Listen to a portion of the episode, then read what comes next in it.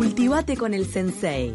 Llega la media hora semanal con el profesor Alejandro Jiménez.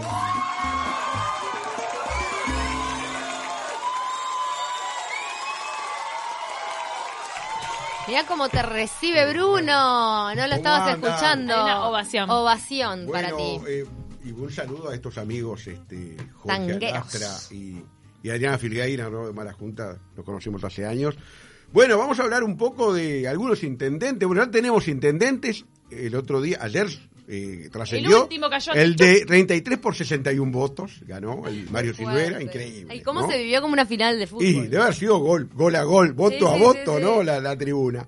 Bueno, y vamos a hablar de algunos que realmente también este, son muy interesantes. Ya, en el caso, por ejemplo, el otro día insinuamos algo con Adautu Puñales Lascano, ¿no? Eh, ese personaje, porque además un, gran, un intendente fue personaje, nacido en 1935, fallecido en el 2009, fue intendente de Rocha el primero luego de la dictadura del 85 al 90 y repitió entre el 95 y el 2000. Adauto fue el último intendente pachequista, además, ¿no? O sea, de la- sí, claro. Y él tenía, eh, era remotador público y una y fue un cúmulo de frases que trascendieron a nivel de Montevideo, como el otro día comentamos el comunismo es un pulpo que nos atrapa con sus, con sus testículos, ¿no? El otro día escuché Sí. que la mencionaban esa frase en otro Sí. lado. Eh, y, pero otras que son, por ejemplo, es una vida inhumana la de estos pobres caballos, dijo en una inauguración de un servicio Inhumana. este, que sustituía a los caballos precisamente ahí en Rocha. O otro que dijo le- le- en una interpelación en la Junta Departamental, le da la interrupción al, al edil que va- le estaba haciendo el interpelante y dice, "Co- pero cómo no, mi querido interparlante, le dice. Bueno, otras como, ya vamos a recuperar la Plaza de Deportes para que nuestros jóvenes tengan un buen lugar para hacer el amor. ¿No? Porque parece que en Lascano, él era de Lascano, ¿no? Sabiendo que ese lugar tenía otros usos, ¿no? Que lo usaban no solo para hacer deportes, sino otro entonces, tipo de deportes. ¿Y le quería ¿no? agregar otras cosas? No, no, dijo como diciendo, eh, era Plaza de Deportes para que los...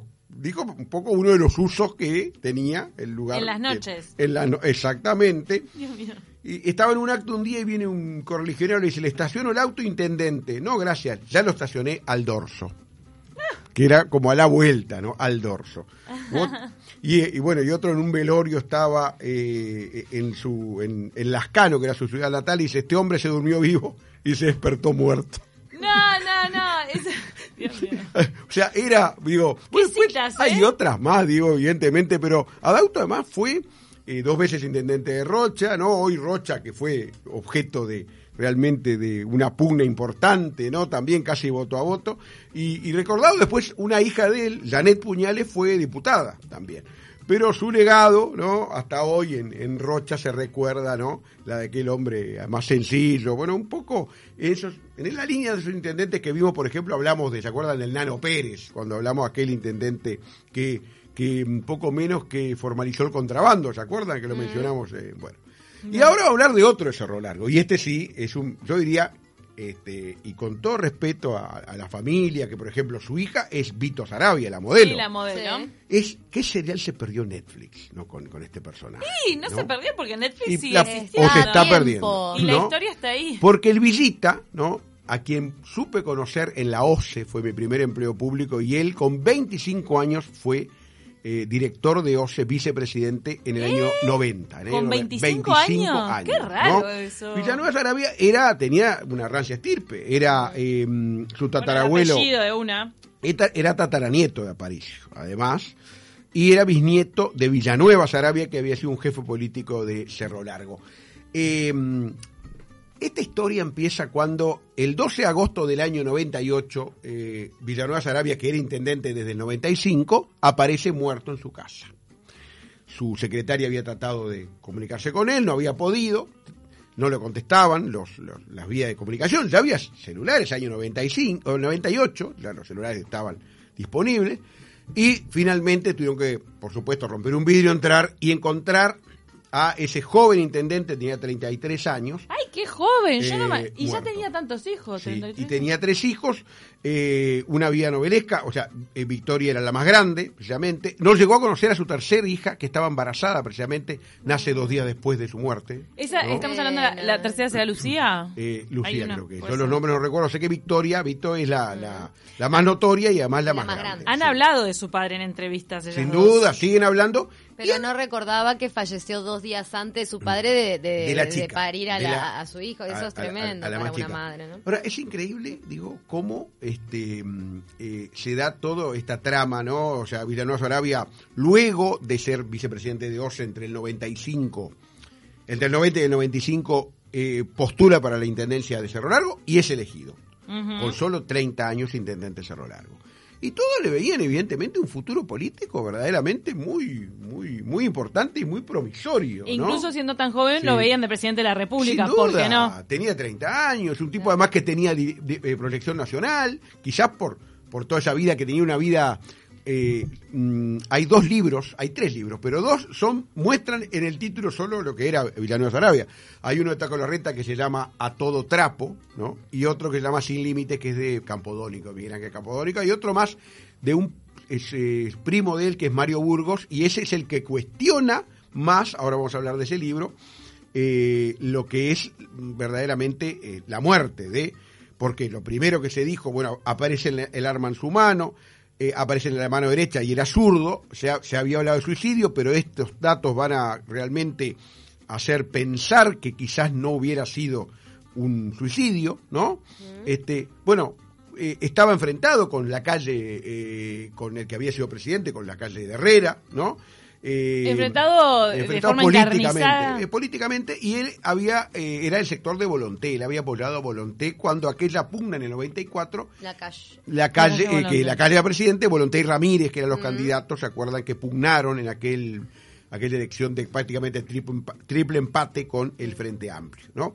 Mario Burgos tiene un libro que se publicó en 2010 que se llama Complot a la Uruguaya, ¿quién mató a Villanueva Sarabia? O sea, el título ya muestra sí, este eh, y dice, por ejemplo, este entre las la- la- las afirmaciones, no era Vilita hombre de partido, tenía un proyecto personal. Quizás eso molestaba más que no fuera un hombre de, de- de esos que pudiera controlarse, ¿no? Incontrolable totalmente. ¿Vieron eso de la disciplina partidaria? Él decía lo que, lo que, por ejemplo, lo que quería. Por ejemplo, se opuso a la reforma constitucional que creó el balotaje, cuando fue apoyada, por ejemplo, por, por la calle, ¿no? Eh, admiraba a Hitler y admiraba a Perón. O sea, fíjense ustedes cuáles eran sus, sus Pero lo inspiraciones. decía, esa parte yo no sabía. sí, Ay. Y hasta hoy, no, este, hay algunos parientes, Hugo Sarabia, por ejemplo, un primo, no cree en la, en, en la versión oficial del suicidio, tampoco Volonté, Volonté habló el día del velorio, ¿no? O sea, eh, cuestionando, ¿no? Y esta Para, Volonté también dejó eh, un halo de duda sobre dejó una la duda forma- absolutamente en el mismo di- eh, discurso que dio en el sepelio. Y eh, hay algo muy interesante y es que siempre se habla de reabrir el caso. ¿Y quién puede haberlo planteado el año pasado en el marco de la campaña electoral? Juan Sartori. Sartori dijo que se comprometió del Senado a reabrir el caso. Así que, ¿quién le dice? mucho eco esa que- declaración, ¿no? Yo no Pero- la No recuerdo. la recuerdo. Pero todavía... ¿Qué este, pasa acá en Uruguay con esos casos? ¿Se, se ¿Qué enterró? ¿Se olvidó? Y bueno, Porque pero- me hace recordar Sí. mucho a Nisman, Sí. ¿o no? No, ¿Se pero acuerdan de- claro, del- Bueno, y en Uruguay tenemos este. el tema sí. suicidio, no suicidio, claro, claro, dudas?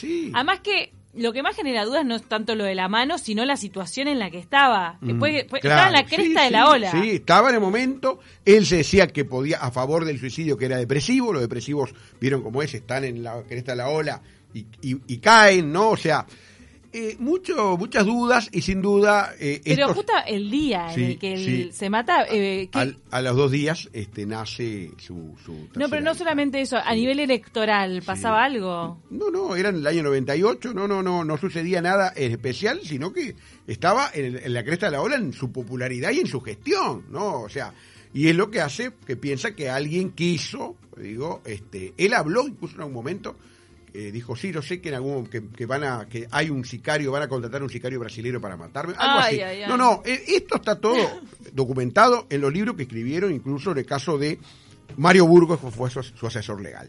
Vamos a ir al tema de las mujeres. y ahí a ver las intendentas que tuvo el Uruguay, ¿no? O sea, hay muchas. El, ¿Saben ustedes que en la palabra intendenta no existe oficialmente? En la Intendencia de Montevideo, cuando asumió Yara Rodríguez, que fue quien asumió eh, terminando este el periodo de no, Ehrlich. de Ehrlich, ahí está. ¿Ella era secretaria era- general? Era, la suplenta, ¿no? Ah. Eh, y Yara, ¿no? Llegó a ser cambiar por medio de notario, donde decía intendente, los documentos debían ser intendenta. Pero la consulta jurídica dio de que tenía que decir intendente, pero ella dijo, se hizo cargo, dijo, bueno, no me importa, yo quiero que diga intendenta. O sea, en cada Ahí lugar decía, hacía tachar, ¿no? Para que dijera intendenta. Bueno, pero la primera intendenta hay que remontar, remontarse a los 50 y que no era intendenta porque en aquel momento era Consejo Nacional de Gobierno y fue una maestra visitadora social, madre de dos hijas, de dos hijos que y cabeza de familia porque se, su esposo, o sea, no no se, se había ido, que se llamaba Amabilia Márquez Castro. Amabilia era rochense, era balista ortodoxa y en el 50 en las elecciones de el Consejo Departamental, eh, perdón, de Intendente, perdón, no el Consejo, porque todavía estaba el, el cargo de Intendente, va a ser suplente.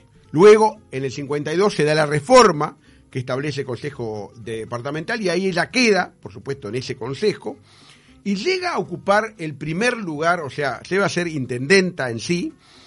Eh, la proclama la Junta Departamental el 28 de septiembre del año 54 eh, porque había muerto Mario Sobrero, que había sido intendente, y renunciado al CIDES Cambre que para asumir una banca.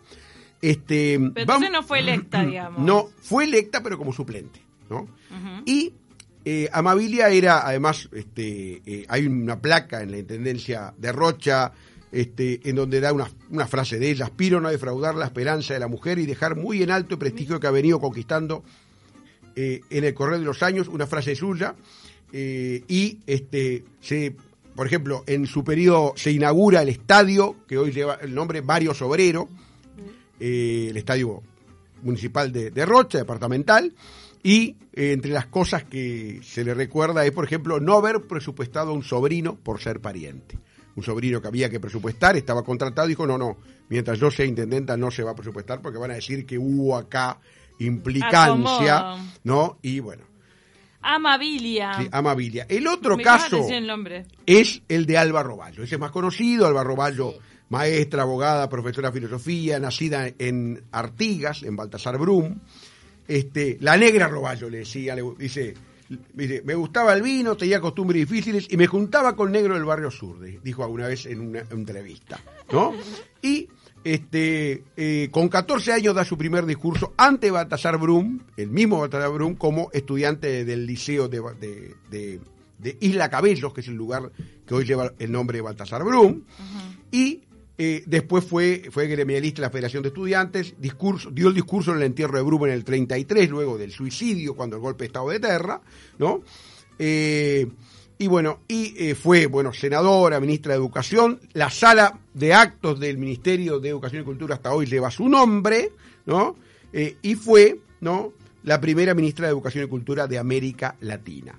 Mira. Este, eh, bueno, fundadora del Frente Amplio, yo llegué a verla, era una, ora- una oradora de barricada, Mirá. ¿no? Esas encendidas, esas oradoras encendidas, la negra Roballo, este, proyectos de ella como senadora, unión concubinaria, la ley madre, la ley madre tan, tan conocida, mi madre, por ejemplo, se jubiló por ley madre, ya no existe. Este, fue poetisa también, o sea, eh, Álvaro Roballo. año, ¿de qué años estamos hablando? Y, y Álvaro Roballo fue, nació en 1908 y murió en el 96. O sea, fue en el 55 eh, al 59 integró el Consejo Nacional de Mirá, Gobierno. de avanzada, ¿no? ¿eh? Departamental de Gobierno. O sea, este. Interesante. eh, sí, la negra Roballo. Y después, ya, para ir terminando, tengo dos casos muy pequeños. Este, el de Vidalín, que este, pusimos intendente rockero, rockero. El Pilsen Rock, que se hizo entre 2003 y 2009 en el Parque de la Hispanidad en Durano, profesor de filosofía, escritor, edil, diputado y por cuarta vez intendente, ¿no? Y subió al escenario. Yo me acuerdo haber ido a un Pilsen Rock con uno de mis hijos y con la guitarra y los lentes negros rasgando. Obviamente después dijo que no sabía nada, ¿no? De eso. Creen que soy un Eric Clapton, dijo, entre sus frases, ¿no? Este, y... Qué ficha, ¿no? Sí, sí, realmente un personaje, Carmelo, Y dicen las malas lenguas de que, que, eh, primero la, la- la- gente de esta empresa de bebidas de, de cerveza Sí. fueron a otro departamento y ese departamento dijo que no. Sí. Y Carmelo Malas se lenguas no, esa ¿sí? versión está confirmada. Dice que Florida. Florida dijo que no, y y Carmelo ni lerdo ni perezoso, con Esto un gran sentido del marketing. Fue, yo fui a, yo fui a uno en el 2005 con uno de mis hijos y es Fue el más multitudinario. fue una experiencia 2005. Antropológica. La verdad que Eh, sí. verdaderamente para sí, mí yo una fue- vez fui a cubrir sí. y también quedé Lo que pasa que en, nuestro país yo creo que pocas veces se habían visto 100.000 personas Sí, juntas sí. eh, Y sin que pasara nada. En el fútbol a veces se juntan eh, eh, mil y se arma lío. Acá eran sí, sí. 120 mil y no pasó nada. Más que alguno drogado o borracho. Sí, pero cero violencia. Hay nada, pero yo la verdad que yo me vine chocho con eso. Y el último caso que voy a hablar es una calle que está acá cerca, Germán Barbato, ¿no? Agrimensor, profesor de astronomía, fue el que eh, mm, eh, integró también, este, bueno, el autor como intendente entre- dos veces, entre el 48 y el 50, el 51 y el 54. Fue el que inventó el planetario municipal. En Me el imaginé, ahí va.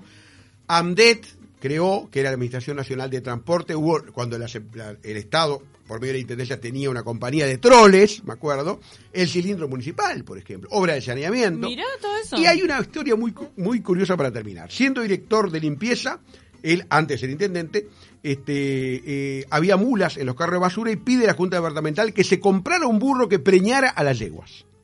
¿no? Que tenía un italiano en el cerro. Había que comprarlo para que pudiera seguirse preservando mulas, que hubiera más mulas.